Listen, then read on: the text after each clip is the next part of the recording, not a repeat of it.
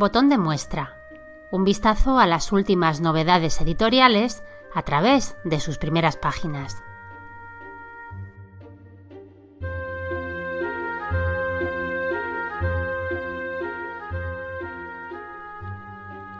Un podcast de libros de Teresa Miss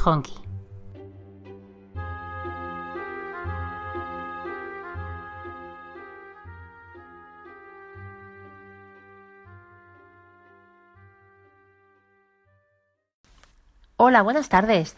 Yo soy Teresa y esto es un episodio nuevo de Botón de Muestra, un podcast de libros en el que leemos el principio de algunos de los que van saliendo al mercado a lo largo de todo el tiempo, porque sabéis que hay muchas novedades y a veces es un poco abrumador, no sabemos qué coger. Entonces, bueno, aquí os vamos a leer los primeros capítulos, las primeras páginas realmente de algunos de esos libros, a ver si alguno os engancha y termináis por leerlo. Hoy vamos con uno de un autor español, de Emilio Lara, que se titula El relojero de la Puerta del Sol. Está editado por Edasa en su colección Narrativas Históricas. Tiene 352 páginas y lo podéis encontrar en papel por 19,50 euros y en electrónico por 8,54 euros. Este libro, a pesar de su título tan madrileño, nos va a llevar al Londres de 1866. Y es que este señor relojero resulta que es un personaje real, un militar liberal que existió y que tuvo que exiliarse en Londres en el siglo XIX y fue allí donde empezó su carrera en el mundo de la relojería. Empezó de mozo de limpieza y bueno, el resto hasta que donó el reloj de las campanadas de la Puerta del Sol, pues es historia. Es historia y es la historia de este libro. Así que vamos a empezar a leer cómo comienza este libro. Si os quedáis, podréis escucharlo. Vamos con ello. Iruela, León, Marzo de 1814. El anochecer se echaba encima con hachazos negros. Aunque soplaba un viento frío, estaba empapado en sudor. Las vacas caminaban lentas y la música de los cencerros sonaba a concierto desafinado. De las chimeneas salía humo y por las estrechas ventanas se entreveía el tembloroso resplandor del fuego y de los candiles.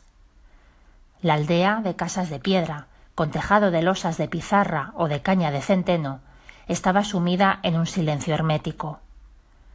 Flotaba un olor a leña de pino. Cuando vio a su padre esperándolo en la puerta de la casa, se puso a temblar. Regresaba con un animal menos. Llegas tarde. Lo sé, padre.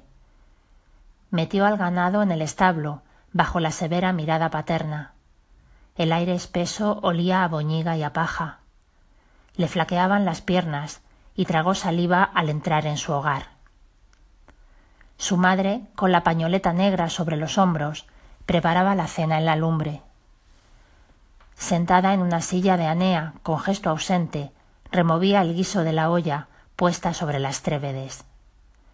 La mujer tenía a su lado a dos de sus hijos pequeños, que hambrientos observaban cómo hervía el potaje y chisporroteaban los troncos.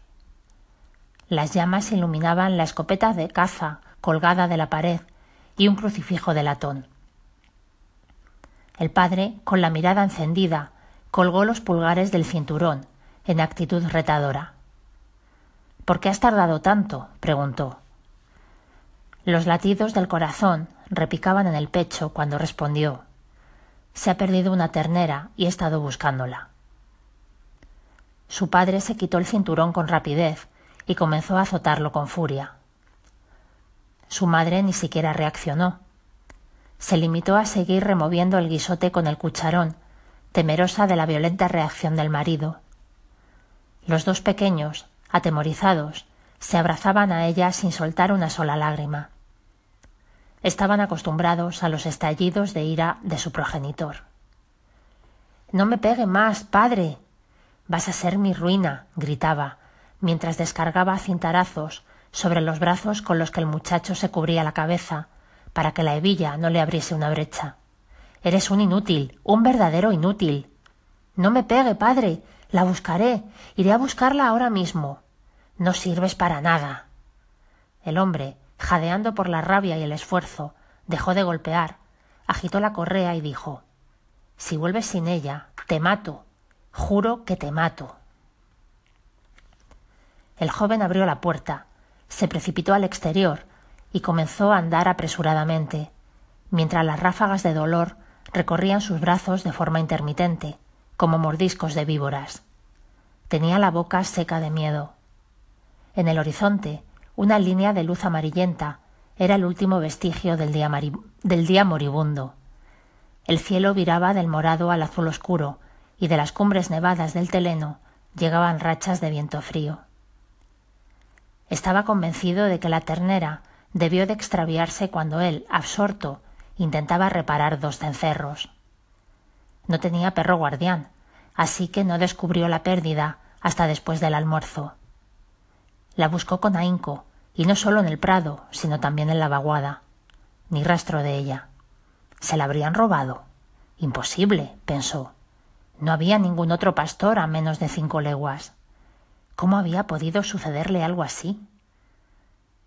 Acuciado por el temor a la paliza mortal que recibiría, echó a correr en dirección al prado donde habían estado pastando las vacas. La luna llena se distinguía cada vez con mayor nitidez. Dispondría de luz para la búsqueda.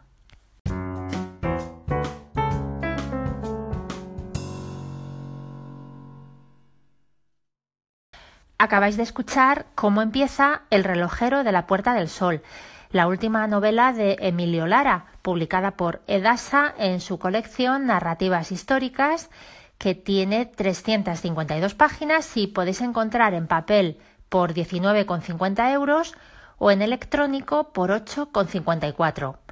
Esto ha sido todo por hoy. Hasta el próximo episodio. Buenas tardes. Chao.